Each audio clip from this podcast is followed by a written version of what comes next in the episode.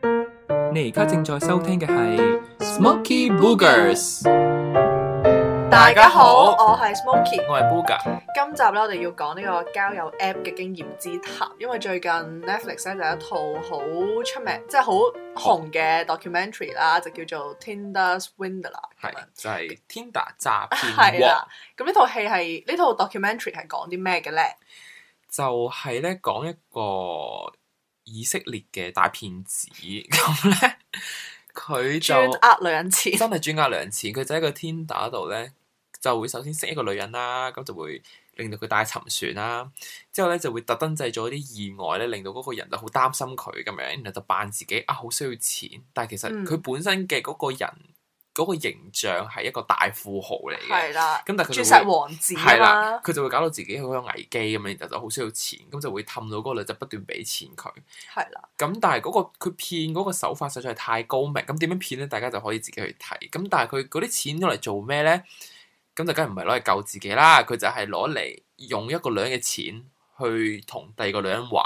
然後就令到第二個女人覺得佢哇好有錢啊，咁就再識耐啲嘅時候又再借錢俾佢咁樣。係啦，咁佢就會再識一個新嘅女人去繼續玩。咁簡單嚟講就係一個情壓式嘅詐騙咁冇樣。錯，就係一呃完一個到一個冇咁錯，樣佢就係去佢嗯佢真係零成本詐騙咯，因為佢就係用一個人嘅錢去呃第二個人，之後再呃第二個人咯。啊，係啊係，所以所以一開始我睇嘅時候，我以為佢係誒本身都有啲錢有啲係本啦係，要嘛？有要有成本地去呃人，但係原來發現最後真係唔冇使錯。我哋咁樣算唔算劇透？誒，算 I 啦， don't 大家 care 我佢哋咁我哋啲，你上網都會係啦，睇好到精啦，彩嘅位我哋係冇講係嘅，大家大家真係可可以以去睇睇。好多反轉嘅位咁 樣。係啦，咁你睇完之後有咩感受？ 第一個感 做咩想笑嗰啲人係咪？ 我驚啲人話我哋 blame the victim 唔啊，係唔係嘅，我覺得我覺得第一個最直覺嘅感受就係覺得，即係覺得俾人呃錢真係事少咯。即係雖然嗰個女人俾人呃咗成百幾萬港係紙。咯好但多係喎，一啲都唔少但少。係我覺得更加大嘅就係、即係我覺得呢個人雖然佢喺個片中最後佢依然都係有繼續投身、繼續玩呢個天，係但佢好似完全唔驚咁樣。但係係嗰我嗰覺啲女得，人。但我覺得有啲人可能遇到呢啲就會即係俾人呃咗感情，你就係呢成日都有陰影，之後你就可能即係好難再信人咯。所以我覺得嗯，對於呢啲女人嚟講，最大嘅影響可能未必係真係錢嗰樣嘢，因為佢哋係好好，即係佢哋咁啱性格好好，佢哋就。嗯，遇到呢啲事情，佢會勇於反抗，佢又會揾記者去尋求公義啊，即係去報導呢件事咁樣。但係我覺得，即係雖然佢呢個詐騙嘅方式係用交友軟件，但係但係其實呢個市面上有好多嗰啲賤男嘢都係用各種方法去呃啲女人其實即㗎嘛啊係如果你現實生活中識到一個要呃你錢嘅人，都係好容易咯，即係譬唔如一話定就係交友 app 咯即。係又或者唔係就係呃錢，即係譬如你騙財騙色咁樣。嗯嗯咁、但係嗯其實我覺得你最 ultimate，即係呢啲嘢失去咗，當然好可惜啊。但係係其實你最大件事就係你呢一世都唔會再咁容易信任人，同埋就算你遇到一個你幾愛嘅人，但係你都會因為有呢啲陰影而好似好難去再投入咁樣。我覺得呢啲就係對呢啲女性最大嘅影響咁樣嗯，我咯。都覺得係，仲要佢其中有一個女主角係同佢拍咗，即係算係一個拍咗年幾喎，十幾個月喎。我覺得嗰個嗯佢算係呃得少㗎啦，呢一個。係咯，唔叫做嗰個可能 係真愛，真愛但係但照但呃但佢最狼死喎，佢就最後。係冇錯。我覺得我睇完之後，我我冇乜特別感受，因為我覺得我唔會俾人呃。 Oh my god！咁精明嗎？我就係一開始，即係我覺得佢太多唔合理嘅位，都係可能唔係唔合理嘅，可能嗰啲有啲人你玩交友 app，你個目標好明確，係就係想揾揾另一半或者想揾真愛啊嘛。佢一啊開頭嗰啲人講，所以佢哋就會比較容易受騙咯，因為佢哋有目的我 啊，明嘅。嗯係啊，，即係佢哋有目的佢咁認樣，真咗係啦，認真咗，所以佢哋就會，就輸咗。 考圖啊！呢句説喂，話。我好驚俾人鬧。唔係咁即係唔係即係嗰個意思係即係因為 因為係好似話即係你好想揾一個另一半嘅時候，當有一個人咁嘅出現，你好容易就會好快就好投入咯，因為覺係得啦啊嗰、個就係啱嘅人啦咁樣，所以佢係啦哋就比較容易俾人呃咁樣。所以我純粹話，我覺得自己越唔 完全唔會俾人受騙，係因為因為你唔認真， 我就係一你就係個完全冇諗住你就要喺係他媽 app 的度，情場騙子，我就 Tinder 詐騙 王，嘢係嘛冇錯你收皮，澄清翻，我就係完全冇用過 Tinder， 你用咩啊？ 我真係冇用過啊你 Tinder，用咩？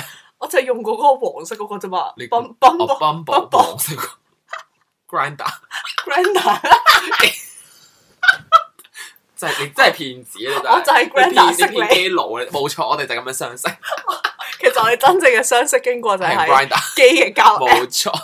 我就特登去呃基佬。係 anyway，唔係，但我明你話你唔會俾嗯人呃。第二個原因就係因為我覺得我哋呢個年紀咧，你見到一個咁樣呢啲大富豪、呢係啲係鑽石王老五，你就係會覺得自己高攀唔起，你就唔會想繼續識咯。係因為套 documentary 入邊嗰啲女人咧，都係三十歲左右嗰嗯啲，咁佢哋就會覺得自己好似有能力去識呢啲人。佢自己都係即係有一套事業咁樣。啊，係啊，係啊，係又或啊，者又或者佢就係想揾一個有錢佬咯，然後佢就覺得啊，係都係時候啦。係咁，但係放喺我哋。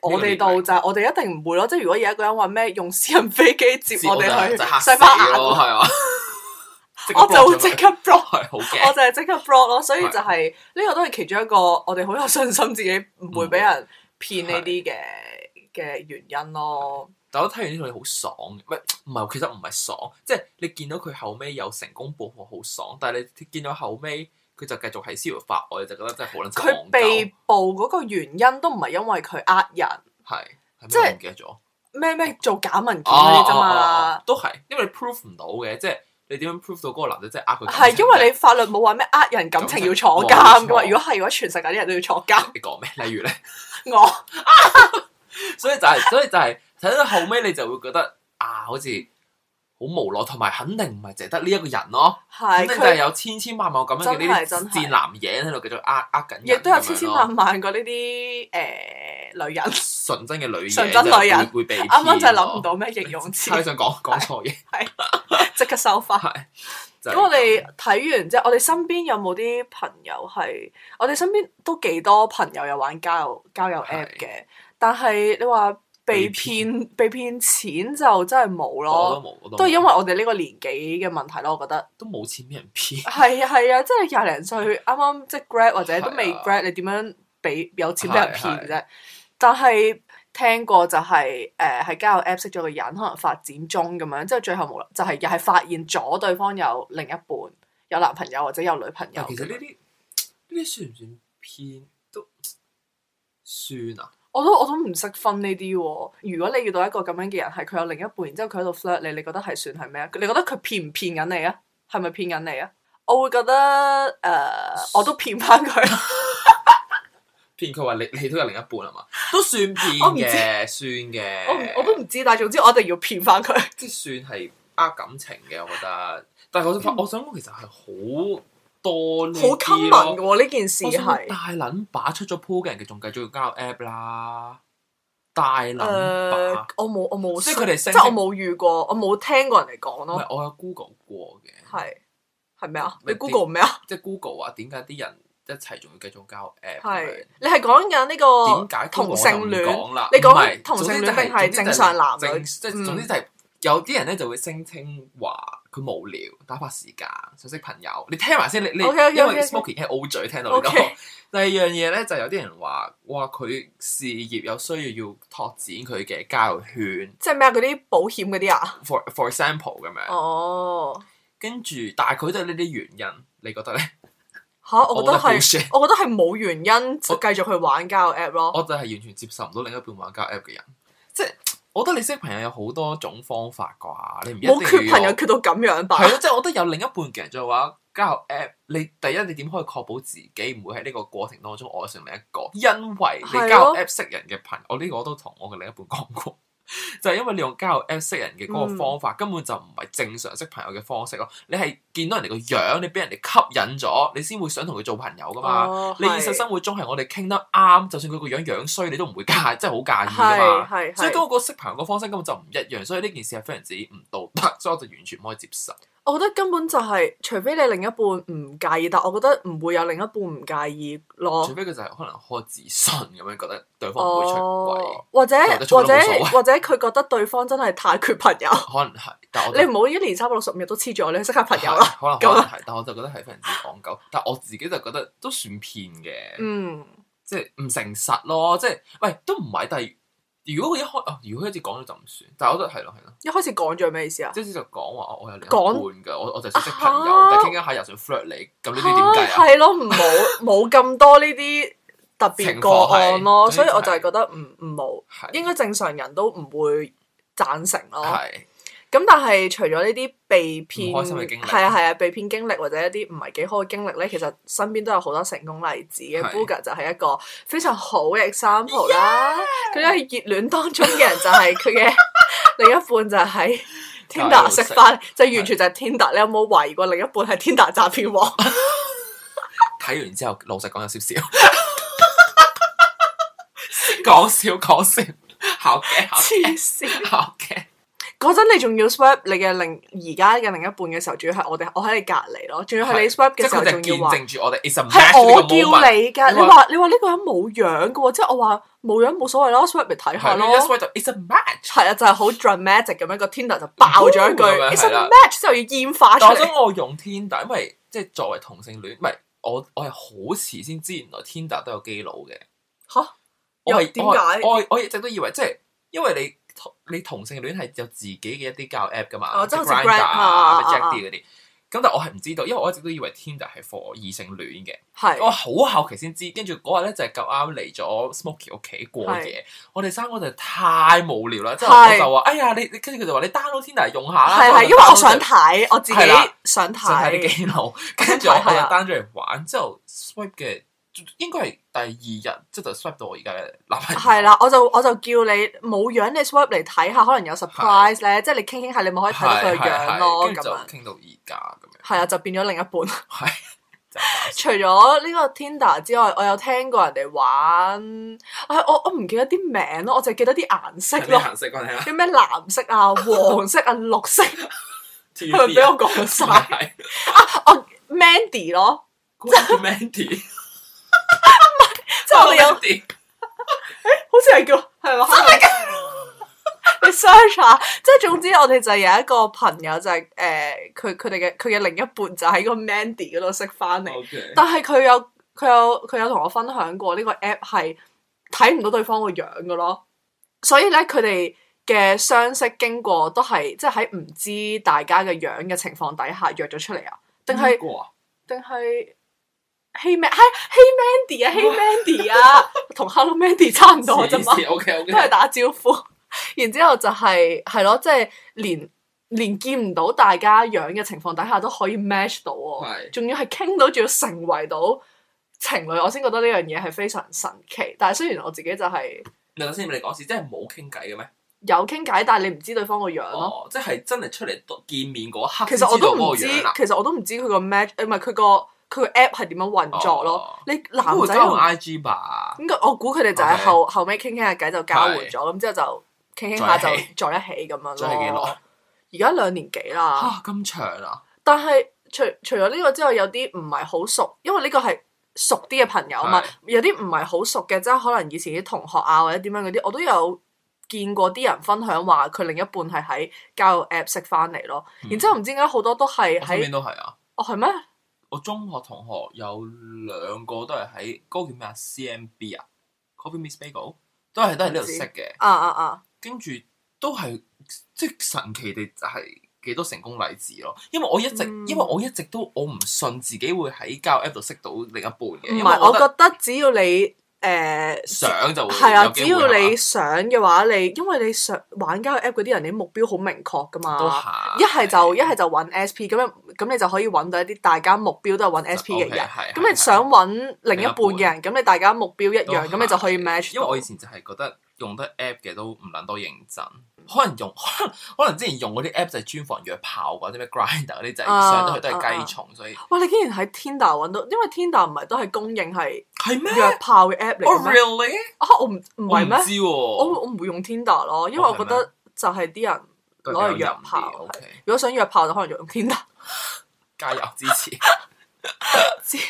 然後我哋，但係你係幾時開始 ？Booger 就係非常之早熟，你就我就 係係未成年已經玩交友 app，又，但係真係純粹就係識朋友咁樣吹水咯。係因為嗰陣細個嘛，同埋去旅行嗰陣都有用下嘅。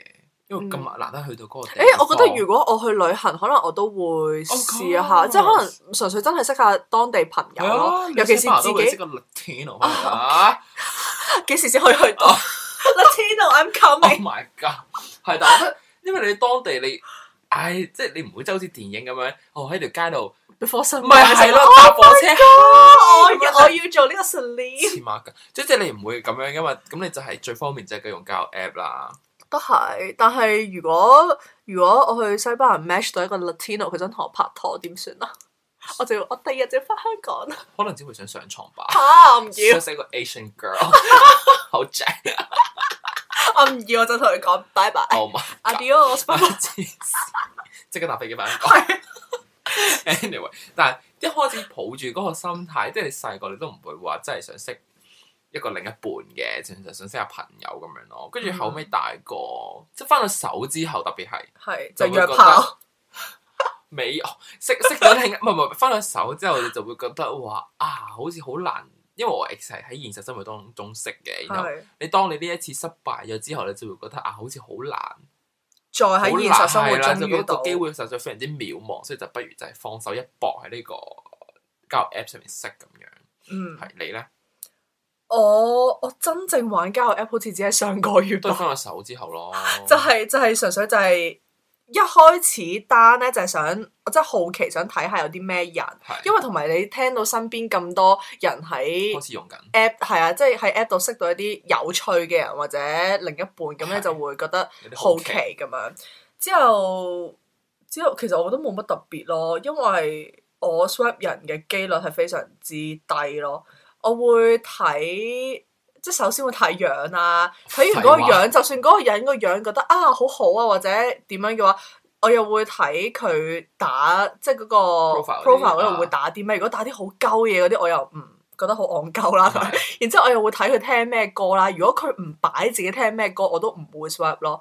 即係我要佢擺佢嗰個 Spotify show 出嚟，佢聽啲乜嘢類型嗯嘅歌，我先會 swipe。所以我係可能五十個裏邊，我先會 swipe 一個咁樣。 哦，所以就係其實我冇咩嘢可以分享咯。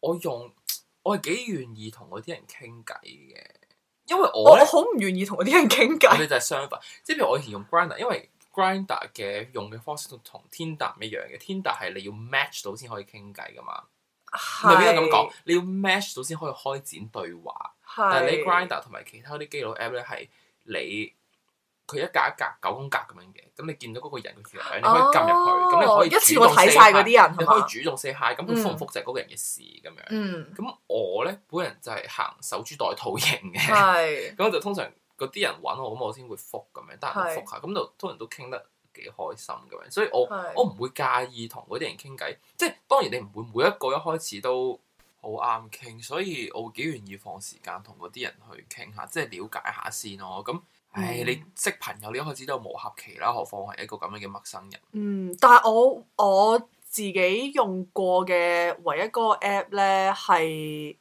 即係佢嗰個傾偈方式比較特別，因為佢一定要女仔做主動開展話題嗰啊個嘅，所以我通常咧就只係會，我見過有啲男仔喺嗰個 profile 嗰度係講話咩，唔好淨係同我 say hi 咁樣，咩淨係 say hi 嗰啲我唔會覆咯，啊啊但啊我就淨係會 say hi 咯，你即係就係會非常之及挑戰規或者我矩淨係會即係我淨係會誒 send 個句號，你真係好撚有病咯！ 我要佢開展個話 題。太黐，你唔你又唔尊重呢 個 app 嘅規矩，你又要我曾經真係試過，淨係 send 咗個句號俾人哋。 最後有冇人理你？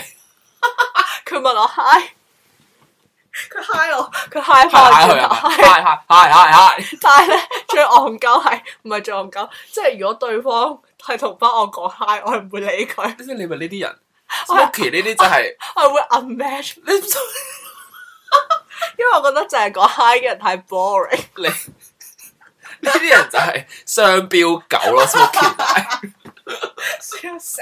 你而家諗翻起都好好笑你，真係交友軟件大炸彈啊！你真係我就詐係騙王啊！你真係。邊有詐騙我 send 句號啫喎。 Anyway，講到呢度，就想講下咧，我哋兩個用 app 嘅時候見到啲咩 profile 係一定會 swipe 走。你先，你一定超厭尖。 但係首先我想講咧，我有時誒、呃我我會撳個 app，即係我嗰陣，因為我而家就係、我已經玩厭咗，所以我就 delete 咗啦係。但係我嗰排好熱衷於呢個 app 嘅時候咧，係因為我瞓唔着咧，我就會開個 app 出嚟，之後咧我就係唔，我係望都冇望啲人就係咁 swipe swipe swipe，即係手痕啊嘛，純粹之後咧就係有時 swipe 到，誒頭先嗰個好似幾靚仔，已經 swipe 唔到翻嚟咯。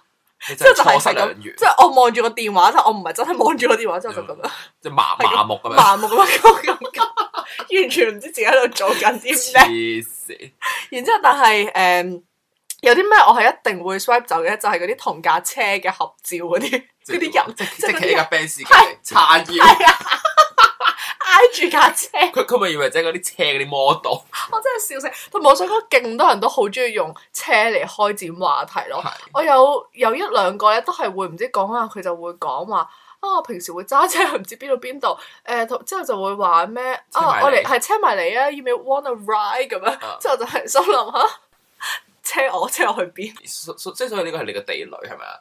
唔係 profile 唔係地雷，純粹係我唔明點解佢哋要好 proud of 自己，即係咁要講自己有車，可能即係有佢車哋就係一個會。成功嘅象徵吧。如果佢話我係揸揸架超大嗰啲貨之後車，之後佢揸嚟你屋企附近車你揸的走士咧，如果 的士 call 就得啦， 使咩上 使咩上天打， 做乜撚嘢？ 仲要識個 hi，傾傾三日先。誒、哎我我揸的士嚟車 你，你你要唔你直接要開？飛的唔 app 啦。係你屌要唔要的士 唔係就啊？話揾下 啊！我我會想，因為佢咁有耐性，佢佢會打動到我其實。我我都會，我都會。其實又唔係話真係好真嘅，睇下你用咩形式嚟同架車影相。如果佢架車係，如果架車係好 Q 嗰啲嘅話，可能都 OK 嘅， OK，即係係可能即係佢唔哦好好太做作，係唔好太做作咯，即即係係睇唔好就。即係 show off 啊！嗰我種明，我我我知點樣表達啦，即係你同架車或者喺架車入邊影相唔係問題，但係如果你係嗰啲着一件 Gucci 嘅 T Oh 恤， my god！一個金錶，即係之後土包之後係一個夜景挨住架車就哦耶咁樣，嗰啲就唔得，因為我係見過真係有 T 嘅恤，你已經可以 swipe 走 唔啦係。即係名牌 T 恤啦哦，即係佢想 show 自己好有錢，一睇就係係睇得出佢想 show 嗰冇乜啲品味嘅，就唔得咯同埋係第就二啊，肌肉相都唔得，純肌肉純肌肉啊，好似都得喎，嚇，即係冇個頭，我唔嗯即係得個，胸腹肌嗰唔 part 唔得唔得，即係好明顯又係俾人知你想 show 自己好好撚大大隻隻。嗰啲，所以我覺得嗰個唔得嘅位就係，如果一嚟就俾人睇到你係想 show 某一樣嘢就唔得咯，唔係即我覺得係 show 有同埋 show 錢肌肉 show 肌肉即係露肉嗰啲感覺，揾 SP 機會大啊，係啊係啊，嗰啲應該通常都係，因為佢係會寫住佢係 looking for 咩分誒咩 casual 嘅哦 relationship 咁樣，所以就應該係係嗰啲咯，因為通常誒 show 自己肌肉嗰啲，佢下邊都係寫住係 looking for casual，哦就唔係認真嘅 relationship。係。anyway，我咧，我覺得對樣呢個 preference 咧就唔講，因為大家對一定有樣定義一定都唔有同自己嘅 preference 係啦。咁你梗係見到啲樣就會 swipe 走噶啦咁樣。但係某啲咧有啲相咧，首先我覺得。嗰啲男人老狗，你用美顏相機用得太誇張，嗰啲真係首先就係再見，嗰啲磨皮磨到就係 like what the fuck，嗰啲就係大陸人咯，應該係即。係我真係唔介意你塊面有啲瑕疵點樣，大大家塊面都有瑕疵㗎啦。如果你乜所見謂到啫一個人佢將正面相係誒滿面暗 瘡咧，我話有啲瑕疵唔係成塊面都係 wrong 咯，原來如果你見到我呢啲瑕疵， 即係你個人就係瑕疵係咪？ 一大粒黑點，我都唔知 自己點解會講呢句即係廢 嘢。話連篇。anyway，我就我就覺得呢啲我真係唔 OK，即係嗰啲太過假想嗰好好啲 笑哦！假想嘅定義唔係 話即係 P 圖而係呢一種美救美顏，即係超白啊個眼嗰啲真係再嘅。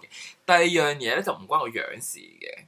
第二樣嘢咧就係咧，如果你個 profile 咧係即係講嗰啲真係廢話咯，即係話咩自己唔差啊、唔幽默啊。我想唔問係個，會唔幽默啊如果個 profile 係打中文字嗰啲，我全部都會 swipe 走。你真係 fucking 就係想想食羊 腸，唔係因為我發現打打中文啊我嗰啲人都超奇怪咯，即係可能我嗰啲通常啦，打中文嘅人係會打咩？就話咩認真想識一個人，都覺得你奇，咩同埋話咩想認識咩有趣嘅靈魂哦啊，考圖啊， 想認識有趣嘅靈魂嗰啲，通常都係打簡體字嘅喎。考題咩？係啊。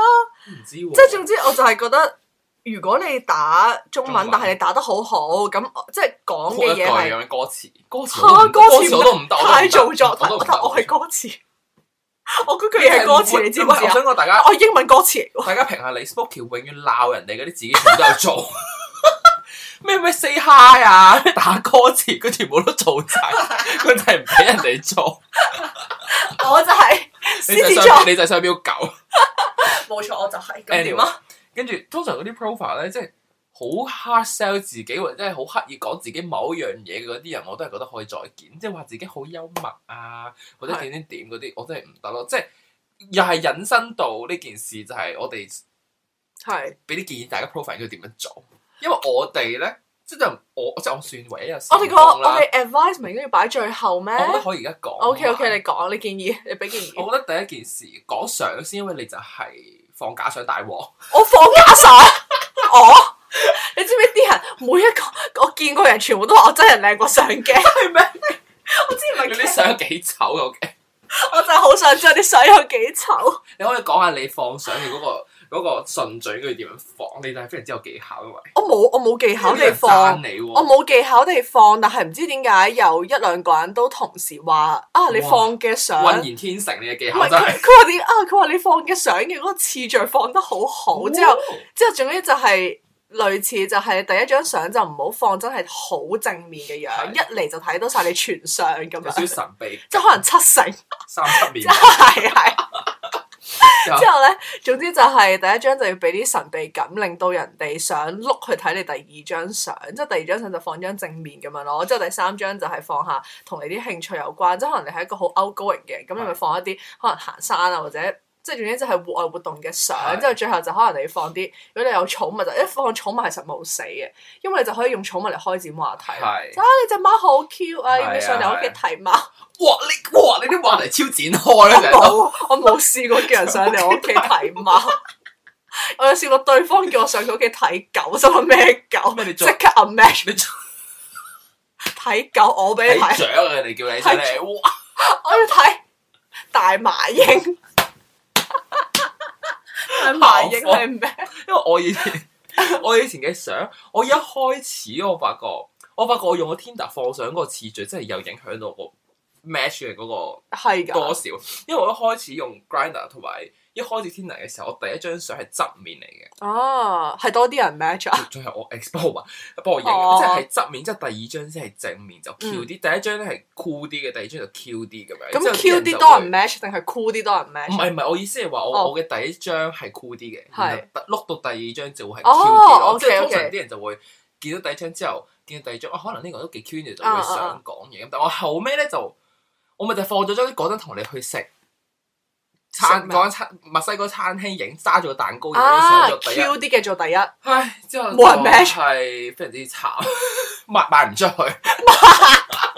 仲要賣唔 出。所以所以，我覺得咧，第一張唔好完全放正面係係啊係真㗎真係留啲神秘感俾啲人覺得啊，好似唔錯就會想繼再續睇呢個冇錯人多啲嘢咁樣。係因為我自己個人，我都係如果一睇第一張就見到晒嗰個人嘅全相，我都唔會想再睇下佢係一個咩人咯。因為一開始就攤晒牌，你一開始就覺得可能你會有個感覺就係啊太醜樣或者太唔啱自己嗯嗯嗰、個嗯唔係嗰個 type 啦，咁你就會即刻碌走。但係如果你第係一張見到都唔係好見到正面，你就會想再睇下啊嘛係係。係咁越睇越多，你下邊可能佢會有打多嗯啲其他嘢同埋你咁。個相可以即係放多啲唔同類型 咯，即係你唔好淨係放自己唔好放一着張譬咯。如係唔好淨係放自己着西裝或者翻工就去爬山然後唔着衫，即係你放多啲唔同類哦唔着型衫。翻工唔着衫。唔係唔係，即係翻工或者係啲唔着衫嘅哦相，即係你開放多啲唔同類型，等大家了解你係一個唔同面向嘅人咯。係咯，因為你因為識本身都係交友識 app- 朋友啫本嘛，身交友 app 我就唔係係一識朋友，你本身交友 app 就係一個好講求第一印象嘅，第一印象取勝嘅事情。如果你第一印象俾人哋覺得你就係一個死毒撚或者係一個好冇趣嘅人嘅話，咁就連傾偈都唔會想傾啦。咁簡單啲嚟講，大家放相嘅最 ultimate 嘅 rationale 就係你一定要用第一印象最快 capture 到人哋嘅 attention 就係咁樣。哇，好有技巧，完 Of course，全就係學術性討論點樣喺呢個嘅交友 app Of course 擺相，畢竟係成功嘅人。得你誒講講下 profile 要打啲咩，我就建議你唔好打咁多廢話，就係咁。我嘅我我 profile 唯一嘅建議，你你打咩啊？你講你打咩？你俾建議大我類家。似好似係講話。 example 做咩？我我我嘅我唔記得咗自己講咩，但係我嘅建我嘅意思就係話你唔好，即係你可以講一兩句講自己，譬如我中意睇戲或者成就嗯 O K，你唔好講咁多話啊！我會好認真喺呢度揾咩咩係點啊，點點。呢啲真係唔哇！你真係得請你收收咯皮先，即係你你呢啲説話留翻俾你傾啱咗先同嗰個人講，你唔好同全部人都講話我係好認真想為一個人點點點。我覺得你可以，因為咧點解我會打嗰一句歌詞咧，係因為我想 looking for 一啲聽 My Little Airport 嘅人啊嘛，嗯咁、我就擺咗一句 My Little Airport 嘅某一首歌其中一句歌詞係咁樣，然之後我就會想睇下會唔會有人係因為睇到呢句歌詞就話啊，我都有。我都有聽啊，咁樣，咁所以我先會揀擺呢個歌詞咯。某程度上，嗯如果有啲人喺個 profile 度打我，我最中意聽張敬 軒，係咯，即係類似呢啲。哦，我最中意聽誒、如果你中意聽嘅 say 個 hi 係啦。啊係啊係啊，好多呢啲嘅喎。我就係、我就係唔會 swipe 咯。我最中意聽容祖兒，你中意嘅話，我哋就係一個即 match 係咁。咁嗱，有時有啲嘢咧，唔係下下都要打出嚟噶嘛，你會有好多功能 show 到俾人聽，你嘅興趣係咩噶嘛，係咪？第二樣嘢就係咧，好多人咧可能對自己唔係好有自信，即係好多時候咧就會啊 profile 度咧就會有時候可能冇就少每一張相都冇又樣，或者係有少少會踩低自己，就話啊，我唔係好高，又或者唔好靚仔，但係我都係點樣點樣搞，都係想揾一個真心嘅人。請你就係、你知你梗係將自己嘅缺點收埋㗎，你梗係將自己最好嘅一面 show 俾人哋睇，去認識一個新嘅人㗎啦，係咪先？你唔會一嗯開波就將自己啲醜嘢講，因為有啲人就覺得啊，我一開波戴定將頭盔係係嘛啦，。咁如果佢咁都接受到我，咁就 OK 啦。咁就請你講少呢啲廢話。但係你講咁多呢啲廢話，你就會嚇走好多人係咯。啊即係如即果我見到一個人話咩啊，我我唔係好靚仔，我即刻 swipe 走。唔係即係同埋 同埋人哋想同埋你想人哋俾一個咩回應你？唔通係咯人哋話啊，其實你都唔係真係咁差啫，你啊係 OK 咯，唉或者第一日點啊？食即係話啊，你真係幾醜喎唔咁係啊樣。你如果人哋真係咁講，你你唔會開心你就咯。玻璃心即刻喊。咪係咯，你又唔係真係想人哋咁樣係啊認真俾，即係認真評評價價你你個冇錯，所樣。以你唔好講呢啲廢話。係咯，冇錯，就係講得好。咁之後我哋都想講下，呢個嘅難忘經歷，我係冇咯，你冇難忘，但係你我我而家呢一個咯，哦，因為喺因為 App 成 度識到成功咗另一半，所以係你嘅難忘經歷，我其他都係係下嘅，喎都。係啊嘅，因為因為我成功咗呢個就係最唔難係忘因為我其啦。他嘅嗰啲真係出嚟傾下偈、食下飯，我淨係真係出嚟見過面嘅，只係得三個。係而呢三個都係淨係見過一次面嘅啫，即係見過一次面之後就冇啦。 然後我純粹全部都係出於無聊，同埋我覺得我係好奇，我會識到一個點樣嘅人咯。 即係因為同呢啲一個陌生人傾偈係一種好神奇嘅感覺，係因為你係你好明確個目標就係想了解下大家係一個咩人啊嘛。係即係我都會想知道我會唔會啊識到一個好有趣嘅人咁樣咧係咁樣。然之後就係第二個嗰個經歷就係非常之。耍 嘢。即係傻包嘢。 嗰個經歷係難忘到，我要即刻打俾 Booga，唔係即刻打俾 Booga，係我 WhatsApp 你，叫你打俾我，然後就話啊，你而家叫我即刻翻去翻工啊咁樣。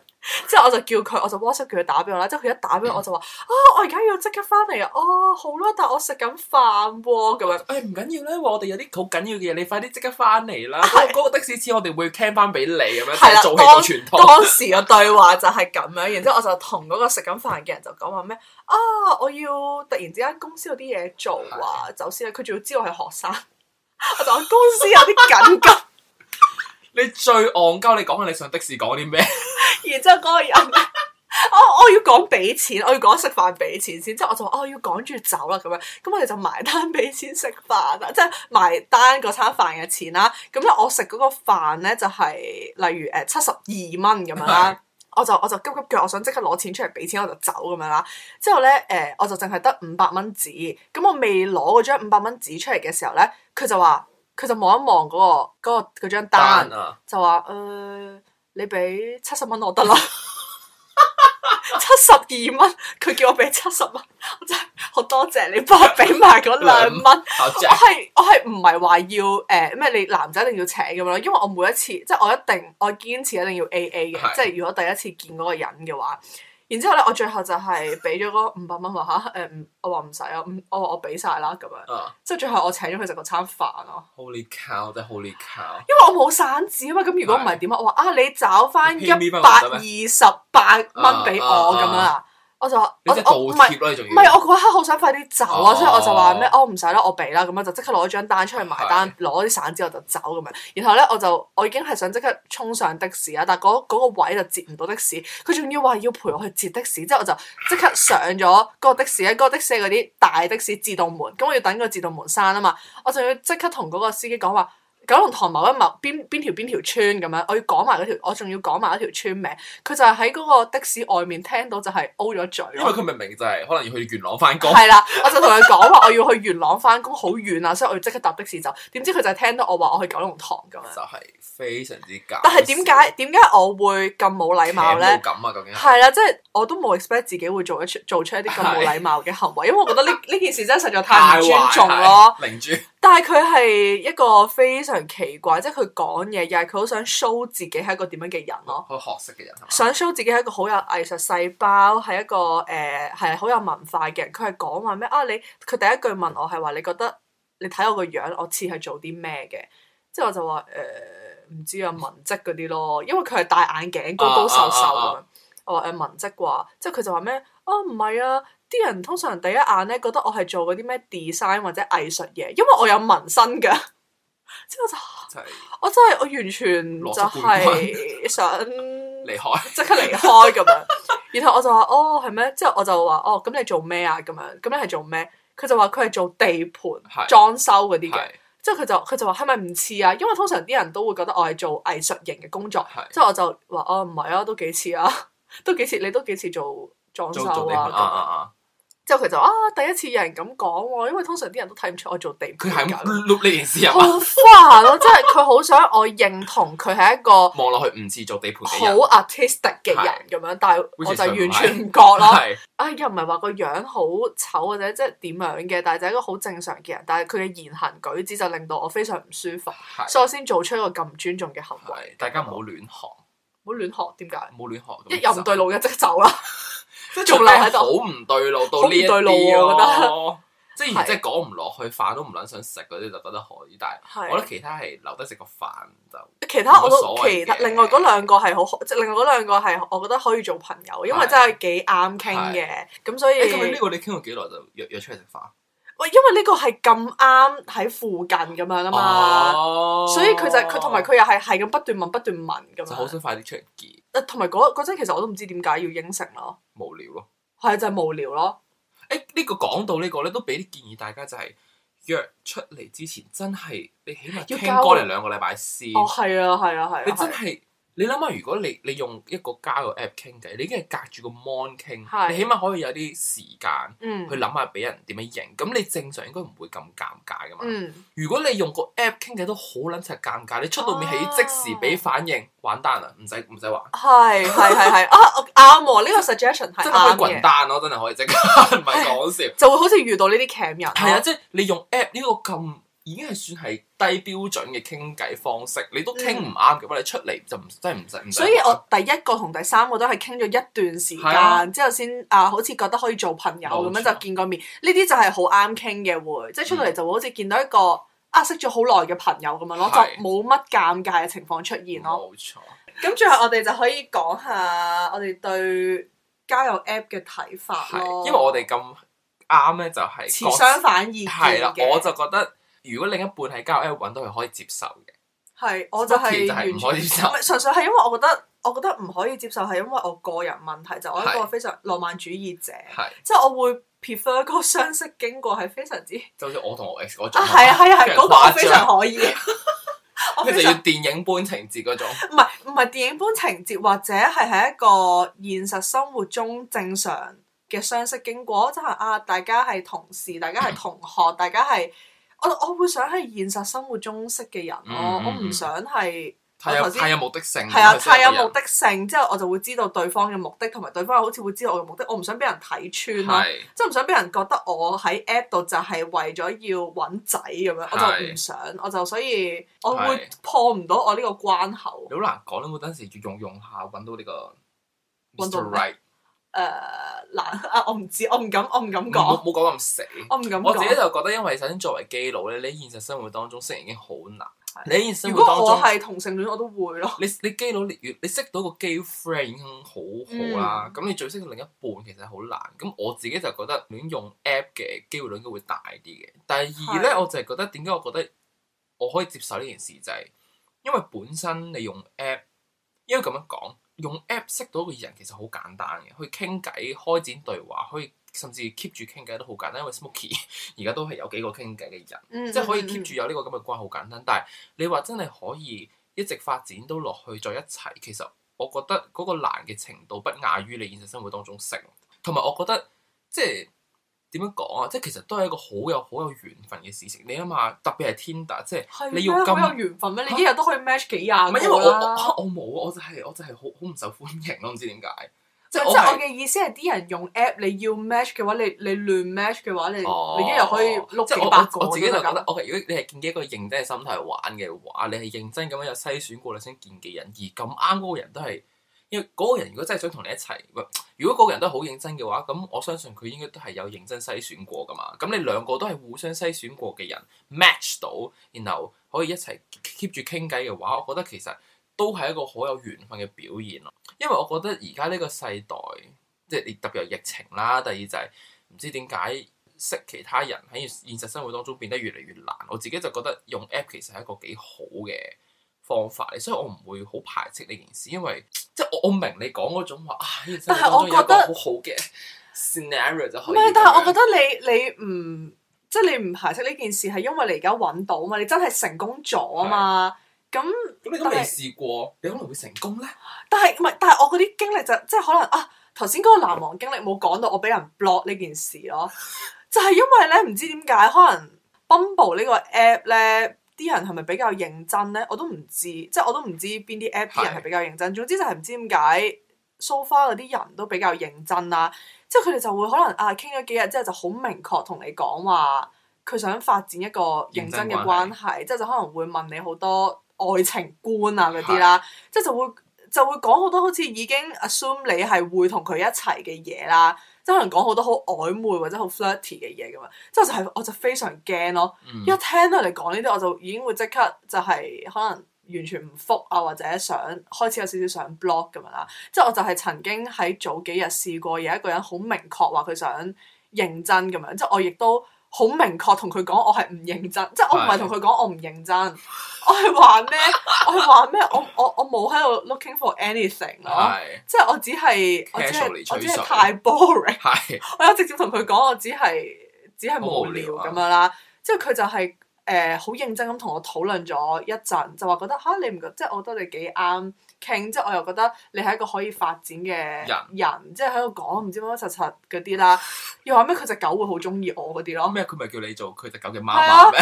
佢話佢話佢只狗好期待見到佢媽咪 咯。我就係、瘋啊！我就喺屋企嘔咗廿次， 即係點解會講得出口啊？之後就好認真咁佢就好 aggressive，你唔可以怪佢。佢就唔係我我冇我冇，你好好，但冇 但係你嘔你嘔廿次冇喎冇你。冇冇冇嘔廿次， 嘔兩次啫。